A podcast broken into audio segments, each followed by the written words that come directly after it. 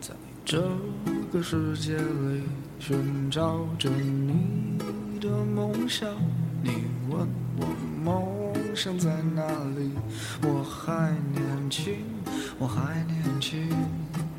在这里，我们一起走过，我们一起笑过，一起创造多彩多姿的第三人生。时光不老，我们不散。这里是老女孩的 Fun Club，陪您度过一段星光灿烂的时光。Hello，大家好，欢迎收听老女孩的 Fun Club，我是老女孩 Nancy，我是老女孩 Marjorie。今天又来到了赵医师时间，赵医师不务正业，带来了一群牌桌上的麻将咖，个个精得不得了。不过那天呢，他们带来了诸多麻将的笑话，还真的引起了我们听众朋友不少的回响。今天要再次请到了赵医师跟他的。医生朋友们，再讲更多的麻将趣事。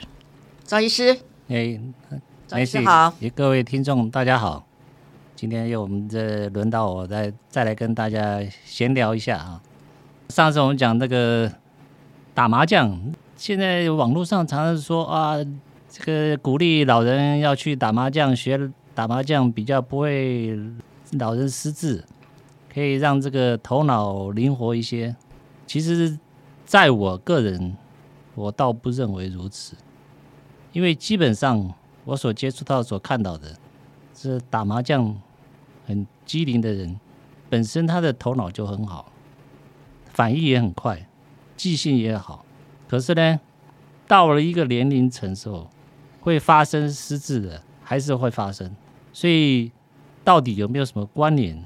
哦，你说老年了去学学麻将呢，增加点这个脑力啊，我倒认为说是没错，可以增加他们的生活情趣，让他们脑力稍微开发一点，心情可能也比较好一点，有朋友在一起。但到底有没有办法延缓失智或是预防失智，这个的方面我倒是不认为。因为我所看到哈，我们以前村子里面的这个几位妈妈们哈，这个以前打麻将是真的非常机灵，已经成精了。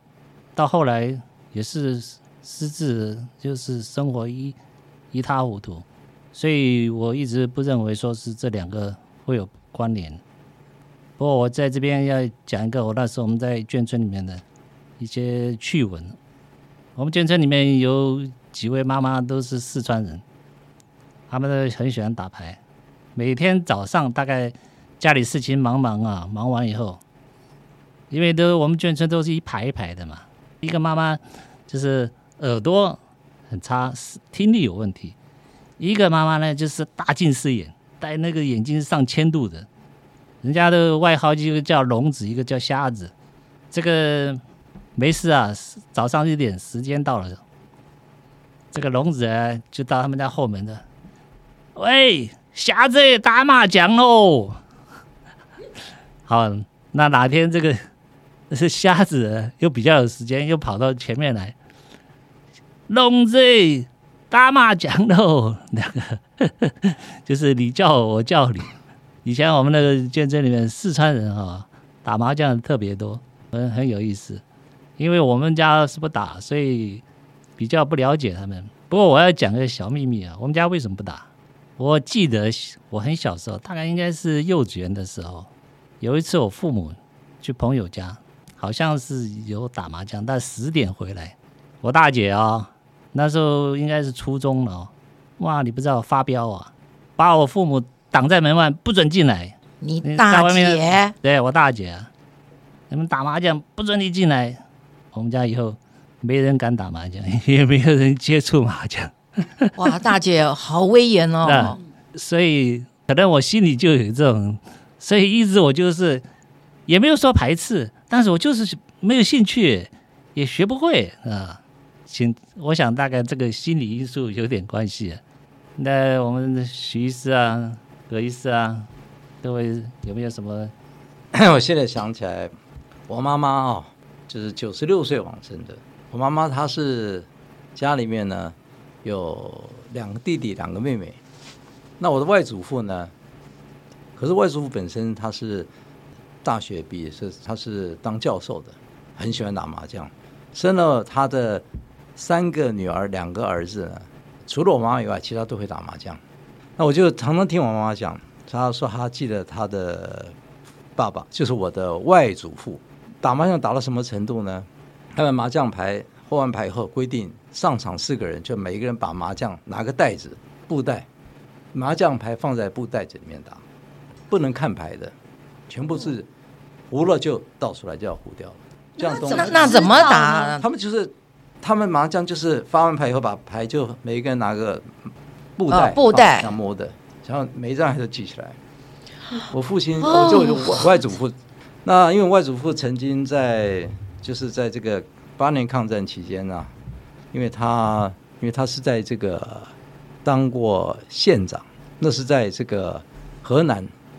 我我妈妈他们是北京人呐、啊，但是他到河南当县长，为什么？河南那时候是沦陷区，我们叫沦陷区。当时沦陷区有有三个县长，三个为什么三个县长？第一个县长就是我外祖父，是日本政府的县长；一个是地下的，这个是国民党的派出的县长；还有一个是。中国共产党的县长，三个县长都是同班同学。那他们呢？等到抗战胜利的时候呢？因为外祖父算是一个被称作汉奸嘛，关到这个监狱里面，说当汉奸。他在监狱里面还照样打麻将，没有牌啊，怎么打麻将了？你们觉得？哎，他们打到什么程度了？北方人嘛，有馒头嘛，他把馒头啊拿水凝固以后啊，然后上面刻上字，这是。千真万确的事情，我妈妈告诉我，真的，就他的爸爸在这个监狱里面就这样打麻将，跟室友几个人在打，还是这样打，用馒头来打麻将，在这个监狱当中度过了。那监狱里面的食食物很充沛耶，哦，还有对有还有足够的馒头可以拿来做麻将。那我就回想到，所以在这个麻将里面来讲，真的还是有点基因的成分吧。那我再回想起来，就我当年毕业的时候。刘医师同学说，运气最不好是抽到陆军呐、啊。那我是当然运气不好了，抽到陆军嘛。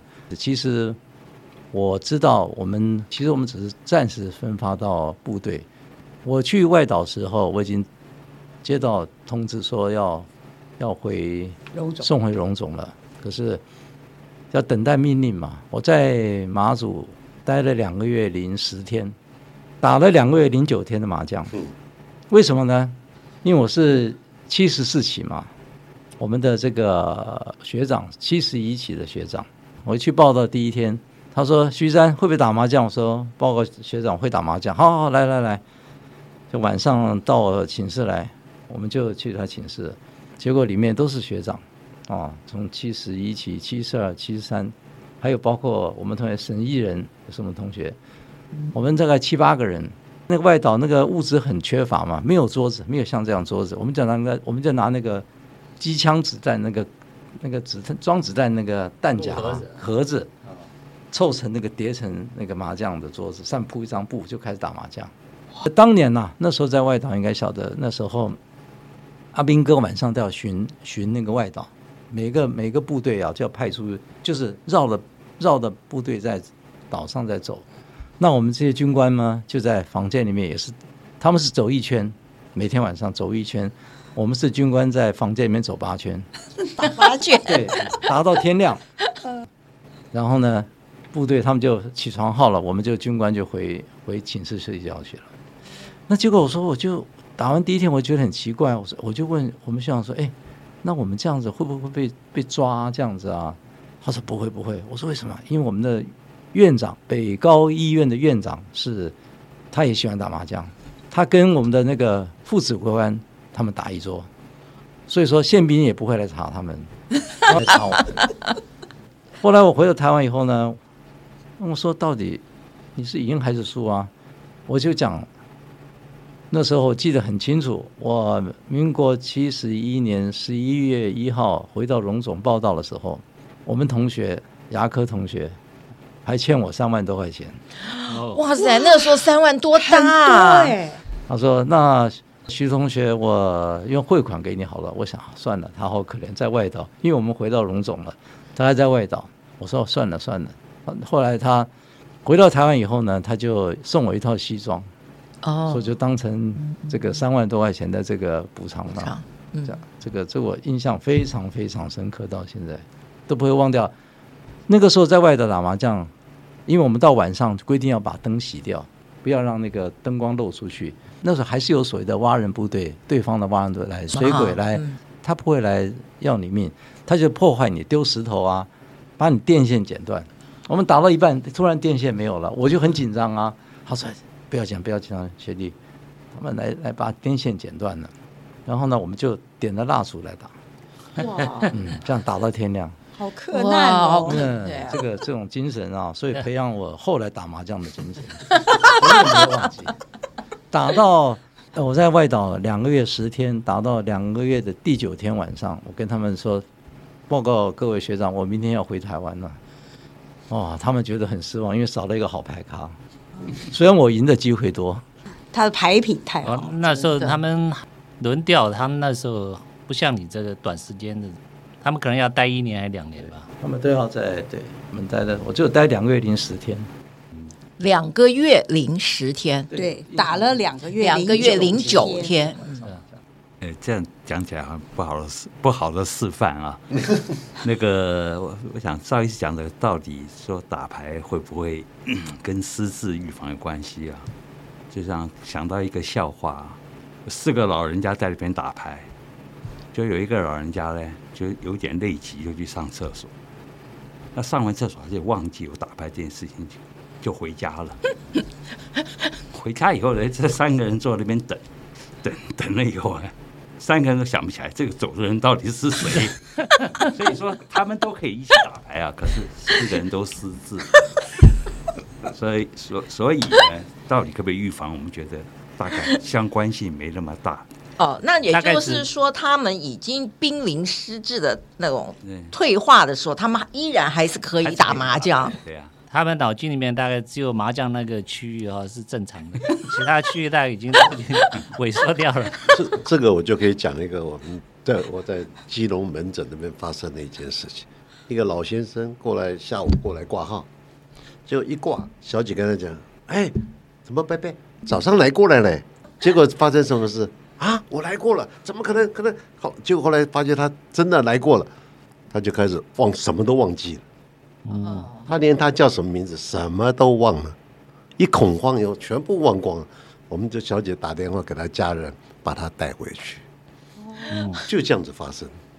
对啊，那所以他是已经失智？不知道，不是来的时候他就来挂号，来的时候挂号。但是当你一跟他发生这个事的时候，他一恐慌，他连他是谁、现在在干嘛什么都忘不了了。对，所以老人失智哈，真的是。很严重的问题啊，因为这些人的寿命也越来越长啊。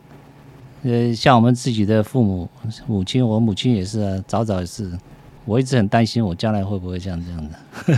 对，像像徐医师的妈妈年纪那么大，对不对？那这个过程当中呢，有没有这些事呢？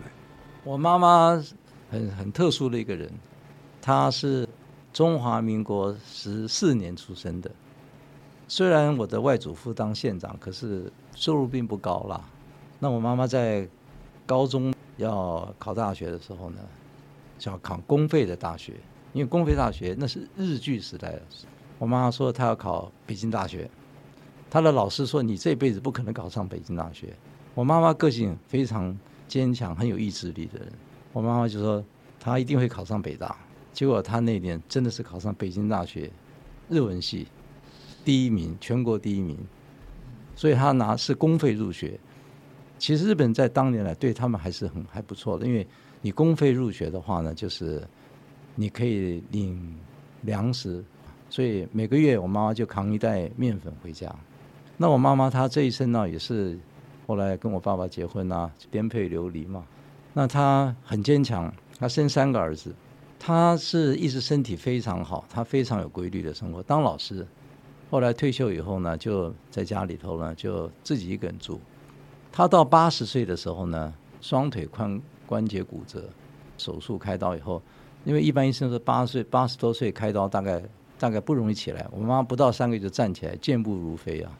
那我妈妈她就是每天生活有很有规律，她一直到走之前啊，她是两年前的十二月五号走的。他十二月四号那天还会传照片给我，他跟我打招呼，所以他走的时候就是这个，啊，就跟我的那个他的孙女了在聊天，聊天聊天，哎，我孙我就是他的孙女，看到哎什么奶奶什么睡着了，所以他是没有病痛走的，这福气啊，这他福气，这福气完全没有，我那个侄女马上打电话给我叔叔叔叔。奶奶好像睡着了，我在看门诊，我就跟他说：“你现在看看他有没有心跳？他没有心跳了，有没有呼没有呼吸的？他奶奶走了，他不相信。”最完美的。那我讲到这个麻将的一些好玩的事情，跟我们刘同学有关系。还记得当年在荣总的时候发生的事情吗？每个礼拜五晚上来我们家报道，报道完了以后，我们就我们都打一夜麻将。礼拜六早上。我们是在医院里面，就是客开客户会议，呃全部员工都要，全部都要到。那刘医师呢，他就开完会以后就要去开刀，进开刀房，他跟着开刀。我记得是跟耳科，我们开显微手术的时候呢，那你看你主刀者，因为他不是主刀的嘛，是主刀的人就在看显微镜在开刀。那他是助手，助手也会也可以有一个。一个侧子，我们叫 side arm，就是侧子，呃，一个侧背啦，可以看那个手术的在怎么开。每次那个那个显微镜不能动，一动你你只要稍微动零点一公分，下面就是跟地震一样，那个镜头下面嘛。每次那个主刀在开刀开到一半，就看到就看到那个显微镜这样一直晃晃，就看到我们刘医师这样流动，留在东，留在就头就撞到那个。撞到这个这个边这个侧把这个地方，一边开刀一边一边打瞌睡了，打瞌睡。就问他说：“刘医师，你你怎么？你没睡好吗？睡好吗？正在睡。那你值班太累了，因为他是值班太辛，值了太辛苦，非常多的急诊，一夜没有睡。那您不是每个礼拜六都值班，每个礼拜都要这样子？因为我们每个礼拜我都打麻将。”周末热，那刘医师有什么要反击的吗？要为自己辩解的吗？啊，没有没有，这个接受全部承认，全全盘接受。那个耳科的陈主任说：“你怎么每次都要撞我的手机显微镜啊？枪头，脾气非常好的一个前长啊！”我说：“没办法，太累了。”人家还很同情他。说实在哦，荣总的医师脾气比较好。以前我们在三总，哇，那是学长对学弟啊，简直是完全不给颜面，对你啊，跟那对奴隶一样啊。真的，真的是如此啊。以前我们在三总的时候，我实习上那个妇产科，我才刚洗完手，戴好手套，刚上去。啪！拿那个扩扩张器就敲我手，你什么都不会，我还觉得莫名其妙，我什么都没做，怎么什么都不会？是这样子啊？对啊，我们三种的，尤其这种外科系统、内科系统是不理你，外科系统是欺负你，所以我们从三种 training 出来的哈，这个耐力都很够。我为什么会选三种？因为我知道将来在军中哈 要有承受很多这种。压力，因为像我这种个性，我这种人啊，不太容易平服的人，个性比较强，所以知道了自己啊要稍微训练一下。所以三种荣种的分呃分配的话是自己选择，自己选择。你觉得我们？我觉得我们这个常常讲这个打麻将，到底可不可以看出一个人的个性啊？我觉得还是看得出来，肯定。所以看我们这些同学，我们可以打这么多年的麻将，我们这个虽然在牌桌上还是会有一些竞争。但是我们是竞争中是带着和谐的竞争，而且我们打麻将规定，不能生气，要面带微笑。啊，生气了还要微笑。对，生气要罚钱，哦，生气要罚钱，生气要罚钱的规定。哦，不能生气。要罚多少钱？我们有我们我们的这个监察委员，这刘医师是我们的人，他规则定定规则的人，对，所有的规则他在他来决定的。严重严重的，下次不找你。哇，你们就是三缺一了，不找他。对啊，对啊，三个怎么玩啊？那请问一下，你们打的那个柱大吗？年轻的时候比较大年轻的时候很大，对，现在越打越小，因为完全只是注重休闲娱乐。这个是场面化啊，因为他打的底哦，麻将有底嘛，一台多少多少嘛，他那个底啊不贵，底比如说一百两百，对不对？但是他每台哦一百也一百，但是到处都是台呀、啊。一中一台呀、一个台中，一个红中也是台，一撒东西啊，四五六一二三都有台，所以整个打起来啊，看起来很小，加起来不小。哦，这个我们刘大夫啊设计的。啊，输钱是真的要马上掏钱出来吗？要掏钱，那个是打现金的，打现金不能打筹码的啊。哦，打台币的。哦，打台币，还好不是美金。哎，你是打这个麻将不是规矩都是固定吗？还是自己可以设计？自己设计。嗯，我可以设计。我们这边都是听刘刘爷的设计，他规定什么我们就只能照听。对对对。哎，这种牌咖很好，嗯，是不是？是，对啊，他一个人决定，然后其他人都配合 follow，对对。所以我们这个我们这些牌咖很难得在有别人愿意加入，对，因为我们的怎么讲，我们要不能生气，明呃规定有很多很严格啊，还有在这个我们过去年轻的时候打牌，如果譬如说你摸牌的时候掉的掉下来，那个不能算。现在我们都到年纪了，这些这些就比较。比较可以放松放松了，会放松很多了，已经 比以前不一样。不过我肯定的是，真的是如果个性不好、牌品不好，我们不不欢迎参加的。对，我们不欢迎他参加，不加入就已经不是娱乐了。对，就不是娱乐了。因为像我们这些同学，大家相处这么多年哦，已经个性都摸得很熟，所以每个人会怎么样的反应啊，会什么不舒服啊，什么不高兴的，我们大概都可以摸得到。像你说，像某某大同学，那个脾气非常差的，然后那种炉炉主啊，对吧？嗯，那发脾气的啊，我们都知道啊，好，没事没事没事，这就是我们同学之间的默契了。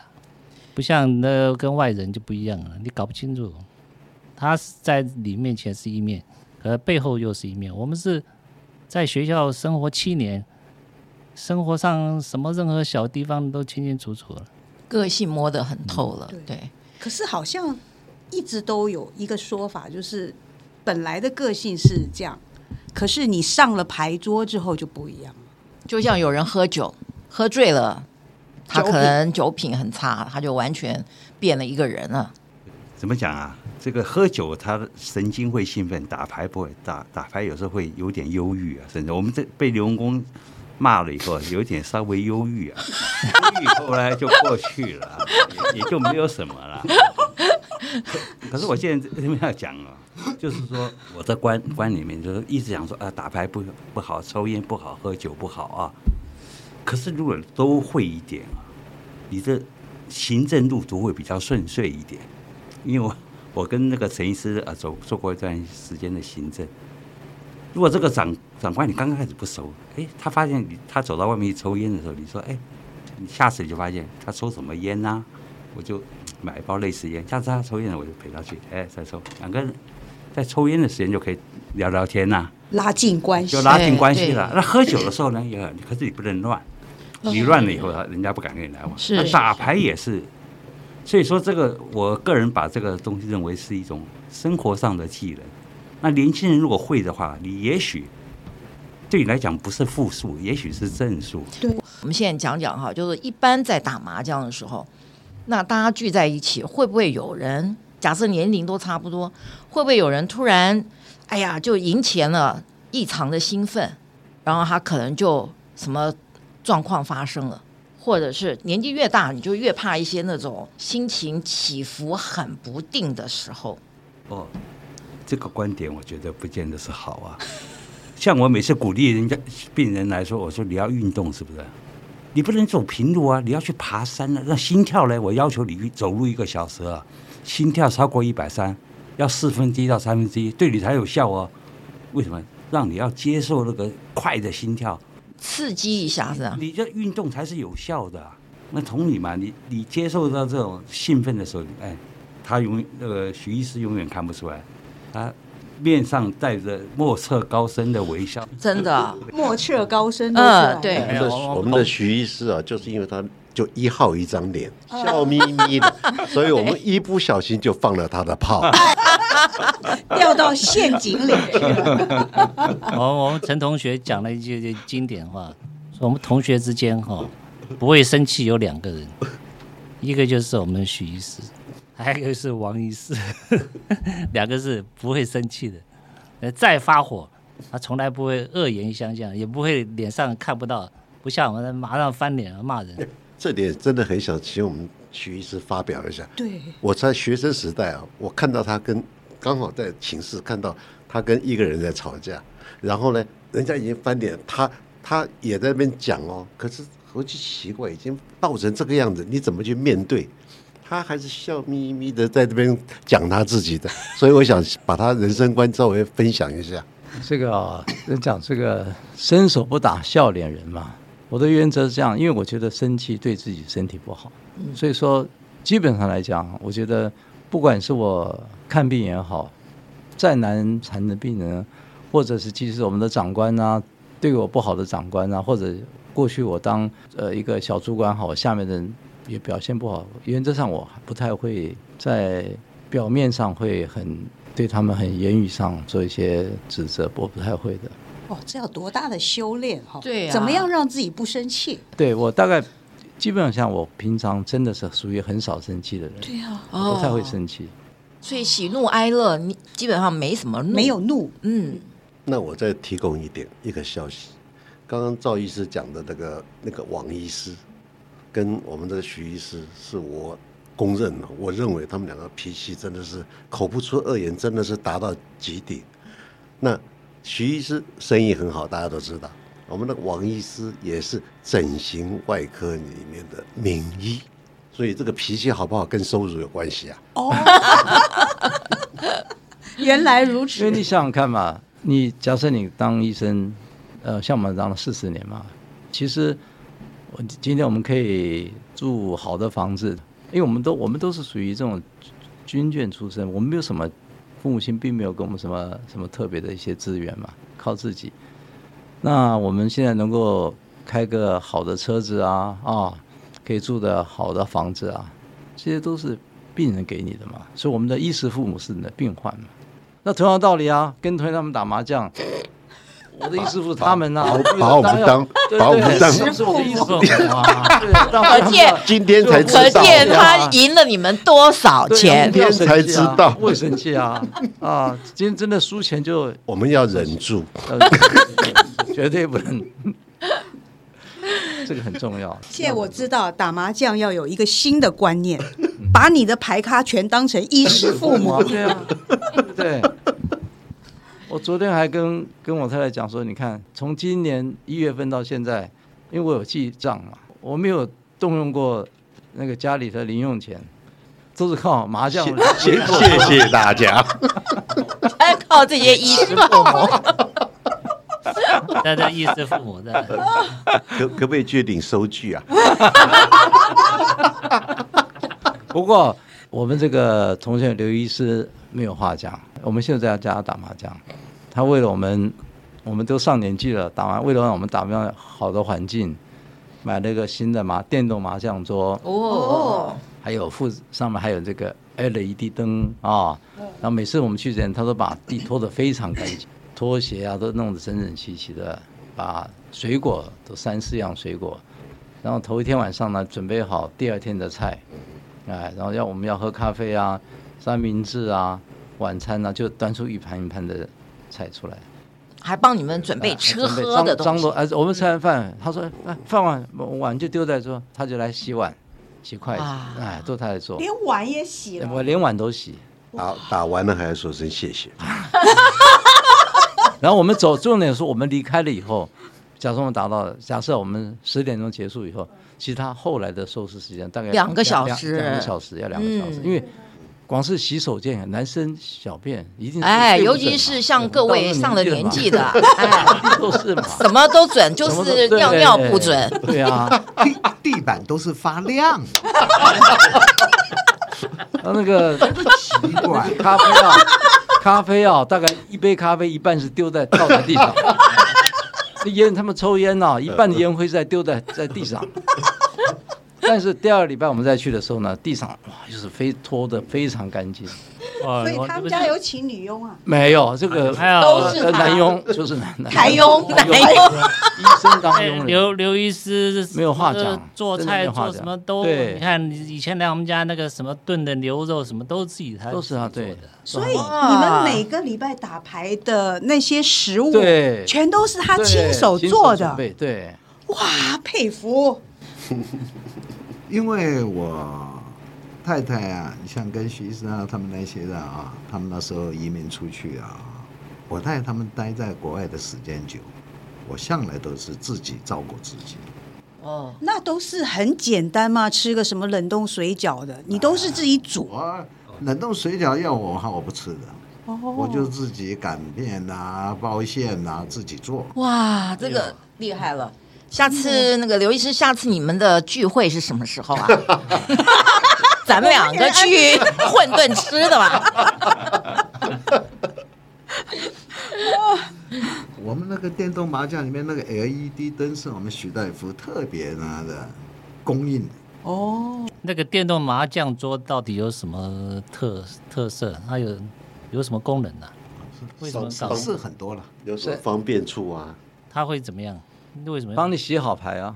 就是他会倒下好掉下去，然后就自动里面混，混得很均匀。对，他会排好，排好的排的好好的。哦，还会排的好好的。嗯，哦，所以就不用大家去和啊，不用什么。但但这样减少了这个运动的机会啊。对对对，嗯，就打牌的时间反而会延，打牌的时次次数那个圈数会增加。哦，洗牌时间短了嘛。对，我们这个讲到一个重点。打麻将啊，它吸引人的是这个，大家手把那个麻将推下去，再哗啦哗啦，这个声音很很很迷人，对对不对？疗愈。然后再来一个附件呢，你现在这个噗噜就没了。对啊，以前那个很重要，那个手啊，说老人痴呆啊，对呀，这个附件的中风啊，就是要靠那个麻将。末梢末梢血液。对呀对呀对呀，其实应该还是要恢复老法哈，因为我以前我们嘉义就有。不知道好像是那个麻将工厂吧？对啊，就在路边。我说：“哎，做什么电动自动麻将？这是什么东西啊？”所以打那个无声麻将也没有味道，一定要打那个啪啦啪啦啪啦啪啦，很舒服，对，很舒服啊。像香港的特别大颗，哎，很小，对对对对对，那个摸起来很舒服。哦，对，为什么牌还不一样哎？哈，你看，你要是自摸的话，对不对？那个又大颗。摸起来好爽哦！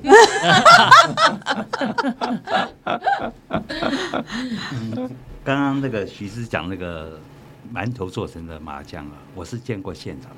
对啊，民国七十五年、七十六年那时候我去绿岛监狱嘛，我们那时候警备总部还在管啊，那时候疫情专案，那我们就是总院的医生要去那边三个月，等于是支援一下，支援哦。结果，因为那医院的犯人，第一个我欣赏就是这些犯人身上都吃龙吃凤，但是对医官都很好了，因为我们有一点权利说，啊，你累了吗？那我们那边有有个床啊，可以，我们有大概三十间这种病房可以可以收啊，他可以休息一下。我每次我就说，身上衣服脱下来，让我们欣赏一下。我就看过一个龙啊，从脖子一条龙吃到脚，非常漂亮。可那个那个时候，一心专案的时候，一心专案是流氓啊，所以身上几乎每一个都刺龙刺凤。哇！有时候我们偶尔要进去房间里面，有人会真的不舒服发烧，我们去。那监狱那个门呢比较小，所以进去要这样躬身这样挤进去。他们就给我看他们做的麻将，就像他讲的，是馒头做成的，一个个方的，还很整齐。哇！背上画的啊，从一条二筒。这样打，只是打的时候不能用力敲啊，一敲对就碎了。可是做的真的很漂亮。所以说，监狱的环境真的会制造出很多的赌具啊。哦，这这个我是亲身见过的。你讲到这个，我来补一个件趣事。我在台中去台中公军医院，我们分到台中监狱嘛，去当医生嘛。我我那时候会抽烟呐、啊，然后抽烟抽的，哎，觉得那边管制非常好。我在那边抽抽烟，然后就放在那边喽。就我走一回来的时候，哎，马上就收走。哦那边治安呐、啊，什么都非常好。后来觉得奇怪，那个烟哦，不管留多长都不见。摸走了。后来我就懂事了。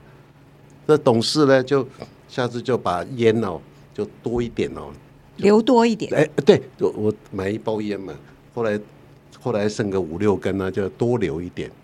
到最后啊，越感觉那边那边清洁工越清洁越用力。后来我就更聪明、更识相一点，我就每次去就买一包新的。哇，新的就一打开，所以我做了一些功德。哦，做功德。太有趣了，真的太有趣了！不知道麻将还有这么有趣的事情，自己不打嘛，所以以后应该要是不是要该学学一学？嗯，这个这个要学习起来太难了，因为以我们现在的心智，对不对？对，我们已经都上了年纪，我没办法再像各位医生，他们是从学校开始，有的这个葛医师是从幼稚园开始，对呀、啊。都身上带着家族的基因的，啊、家学渊源。嗯，对，我们当然没办法。试试下次做一下指导吧，好吧？现在要入门很难。不会了，其实不会了。麻将的好处是，不管几岁都可以，不管几岁都可以开始学。要有兴致，要有那个兴趣，兴趣。但是有个好兴趣，还是可以培养出来的。我但还要问一下，就是刚才那个呃，刘医师说呃。就是他设计的规则啊，这些，然后徐医生，那你甚至可以一整年的这个零用金都不用动用到家里。那那请问一下，这个 这个钱到底是什么样一个观念啊？有没有上百万？没有，没有，没有。我们打的不大，我们打的并不大，不大。一场的输赢再背再背嘛，大概就是一万多块。还好，那那这个我们可以来运气最差的时候了。对了对了，我们打的不大了，而且他也不可能永远他翻身的那个赢的机会很多。我们徐大夫翻身的论据是三万块。那这个那这个钱赢了以后，需不需要拿出来请客，请下一顿饭？不用啊，不用哦，都在您家吃饱了。不是，他们吃他们那个打牌的时候，谁自摸了就丢一张出来。捐赠。啊，不是，就是公积金。哦，公积金，公积金。哦，所以他们有公积金。哦，这倒是合理的，吃吃喝喝的。我们以前嘛，不管到哪边去，不管到哪一家，好像今天有四个人过去，每人就交五百块。啊，吃吃喝。后来觉得，也许里面有人有输啊，那就是自摸的人丢一个牌数出来，潜规则。哎，我有一点就觉得奇怪，这个比较小时候，小时候都打麻将都跟着去啊，就去。这家这家轮流吃饭呐、啊，他们会招待吃饭，也没看到抽头啊。是啊，好像有哎、欸，小时候没有，没有，没有，没有，没有啊。我一直记得，因为我我小时候有跟我外婆去打过，对，因为我很喜欢跟去打，因为因为你有吃有喝，有喝的、啊，对，而且最好的是，如果我外婆赢钱，我还会有零用金，对呀、啊，嗯、分红。那我记得他一进门就会缴钱，啊、那个应该算抽头吧？带公积金呢？哦，对。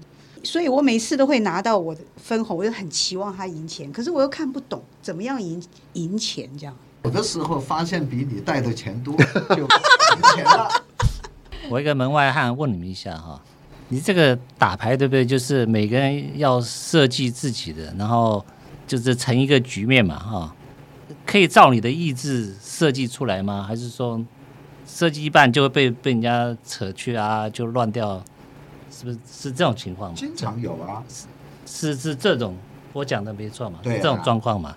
哦，所以能设计成的，那就是有点靠运气。是，正好我你们的大家想的就是我我想没有赵医师讲的是什么？比如说要做大牌啊，清一色啦什么你要做，那经验够的就会把你破掉啊。哎，那你普通的小牌大概人家不去管你了。这个就是麻将的。乐趣就在这边，比如说二四六打六掉三，这个乐趣就在这儿。他听我？哎，这个这个有时候有点数学。对啊，我所以就今天正好请了四位高手啊，嗯，不然这真的玩不下去了，真玩不下去了，对啊。好，那真的非常谢谢赵医师和各位医生朋友带来我这些让我们捧腹大笑的笑话。对啊，所以这这么看来，健康的麻将其实还是有益身心健康的。对啊，可以解压，嗯，疏解压力。还可以这个培养一个怎么说呢？这个其实也算是一种兴趣了哈。对，用脑的兴趣，对不对？嗯、动脑，动脑，对，也动动脑，动动脑，动动手，对，嗯，而且又跟好朋友小哎聊天，对，怡情，哎，对，怡情。而且最主要，你们打麻将还聊天嘛，对不对？对，说打麻将就是聊，对，大家扯，对。但以前我看过家里有一些朋友打麻将的时候，如果某一个人出牌太慢，会会被人家赶的耶。他们有时候也会被我骂。这里面谁最快？最快啊！嗯，我最慢。啊，我最慢。他的刀子出的慢，最厉害。他不是慢，他是刀出刀子。哦，所以你最快。我是算比较快。哦。这可以看得出个性，哎，对，急和不急，比较急，对他一定比较急，他不急。那葛医师应该也是慢，葛医师常被我们骂，哎，对，有吗？常被我骂，看得出来是慢的，但是好脾气的。但是呢，我会经常接受他的指导。对，像你出牌快，你出牌快，人家会不会可以感觉出来？哎，你就缺什么东西？有啊。也可以会会有这种情形哈，哎，好玩就在这牌就是很短嘛，这个察言观色，这个就像就像是我我我用那个莫言说的那一句，当你的才华没有办法抵达到你的目标的时候，你就得沉下心来好好的学习，这个东西就是把每一把都当当做在学习，你会发现它一定是。这一定是往最好的路上走，要有这个信念。哎，要有这个信念。当然了，你如果真的是起手牌就是很烂的，那也有烂牌的打法嘛。哦，对，学问很很好，真的，我一直认为很好。对，我父亲七十年多就跟我妈妈他们全部移民到美国去了。去的时候七十年多了，他才不到六十多。